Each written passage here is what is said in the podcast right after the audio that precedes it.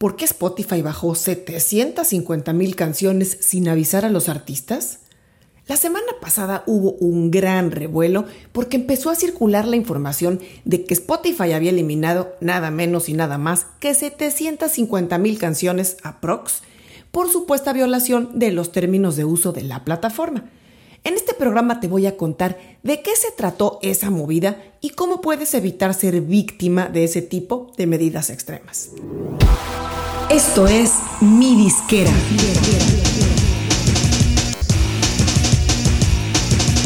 Mi Disquera, donde tu música es tu negocio.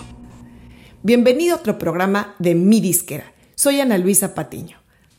Cuando hace unos días empezó a circular la noticia de que Spotify había dado de baja 750 mil canciones, miles de artistas por todo el mundo entraron en pánico especialmente cuando se enteraron de que esa medida inesperada era originada por actividad artificial o infracciones en los términos de uso de esta plataforma.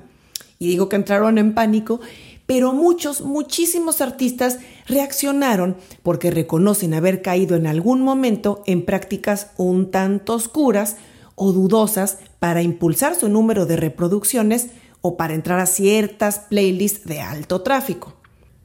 Anteriormente muchos artistas habían recibido advertencias o warnings a través de sus distribuidoras o disqueras.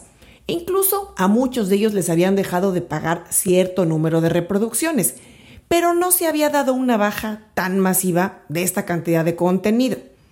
Esto es sin duda una movida sin precedentes por parte de Spotify, claramente para marcar una postura y que se tomen en serio este tipo de medidas ante todo esto, cuando algunas distribuidoras como DistroKid comenzaron a ofrecer esa explicación a sus artistas clientes que preguntaban, muchos de ellos decían no haber incurrido nunca en ninguna práctica de ese tipo, lo cual no hizo sino descontrolar a la opinión de la comunidad artística y empezar a crear mucha confusión.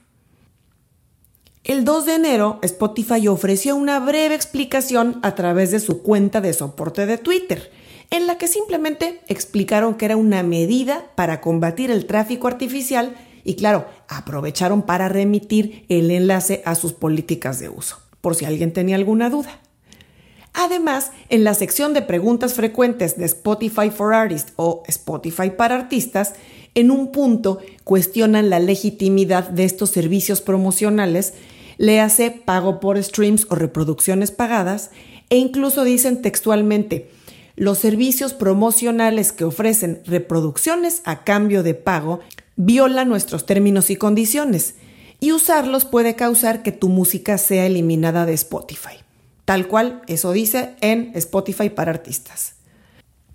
Claro, cabe mencionar que toda esta sección de preguntas y respuestas, así como el resto de contenido en Spotify for Artists o Spotify para artistas, lamentablemente está solo en inglés. Bueno, pero como dice el dicho, la ignorancia de la ley no exime de su cumplimiento.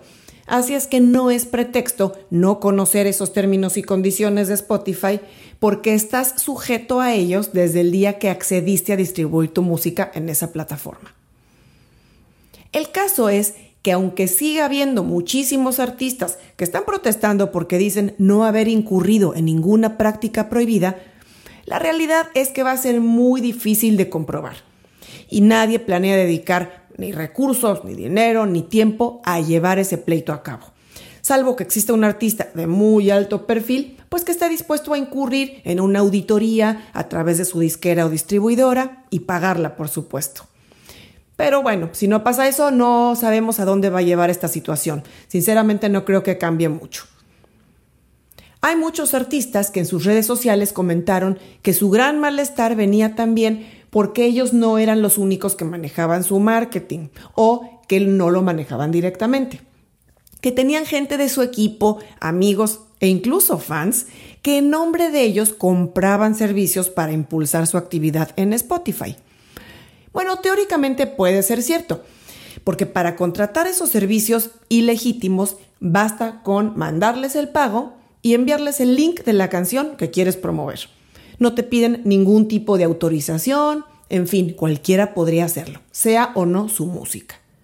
Lamentablemente Spotify no podrá identificar quién contrató esos servicios en el caso de cada artista, si fue de forma indirecta o a través del artista.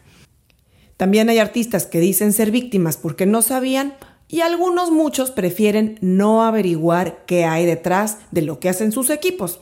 Prefieren no enterarse. Lo que es una realidad es que tú como artista no debes dejar en manos de otros las decisiones importantes de tu proyecto.